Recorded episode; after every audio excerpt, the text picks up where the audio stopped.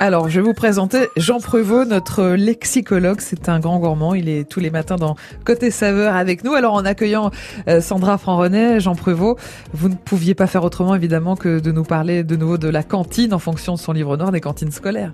Effectivement, Corentine, avec un autre mot que chacun essaie de ne pas illustrer, le mot gaspillage. Eh oui. Une attitude contre laquelle euh, Sandra lutte à juste titre. Alors, d'abord, rappelons l'origine du mot cantine. Mhm. C'est un mot dont on atteste l'apparition en France vers 1680.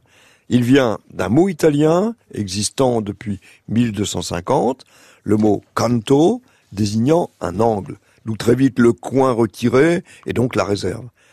On ajouta ensuite un diminutif, canto devient cantina, définissant clairement maintenant le cellier, la cave, et c'est ce mot déformé en cantine qu'on emprunte donc à la fin du XVIIe, mais on en fait alors le petit coffre effectivement mis dans un coin, puis euh, ayant son rôle à l'armée en tant que malle pour transporter les bouteilles, et par extension la malle d'un officier, d'où aujourd'hui encore la cantine en tant que grande malle en fer. Mais la cantine devint aussi le magasin fournissant aux soldats vin, bière, tabac, etc. Mm. Enfin, ce fut le lieu de restauration d'une collectivité. Pour le pire ou pour le meilleur, et avec Sandra, on est poussé vers le meilleur en évitant le gaspillage. Alors, justement, Jean, d'où vient-il ce mot gaspillage Du verbe gaspiller, hein, cela c'est une certitude, un verbe attesté en langue française en 1549. En fait, tout semble venir du mot gaulois, waspa, qui désignait les déchets, d'où restant encore dans nos dialectes le verbe gapailler, qui consistait à rejeter les balles de blé. Mais le mot s'est aussi mélangé avec euh, un mot provençal, gaspilla, grappiller en fait, qui consiste, comme on le sait, à cueillir ce qui peut rester de raisin hein, dans une vigne, après qu'elle a été vendangée.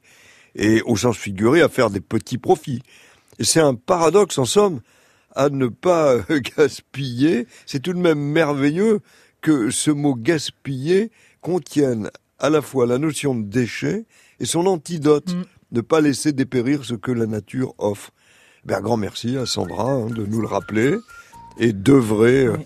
à des cantines toujours plus vertueuses. Eh oui, même s'il reste encore beaucoup de, de chemin à parcourir et que vous bah, vous encouragez les parents à venir vous rejoindre, euh, Sandra, d'agir localement dans leurs écoles, dans leurs communes, Venez. euh, pour euh, voilà essayer de bouger un petit peu les politiques locales. Euh, si vous voulez en savoir plus, si vous voulez savoir comment ça se passe dans une cantine, comment ça fonctionne et, et quels sont aussi les, les manquements de la plupart de ces cantines scolaires, vous pouvez lire le livre de Sandra, Sandra Franronet, le livre noir des cantines scolaires aux éditions Le Duc.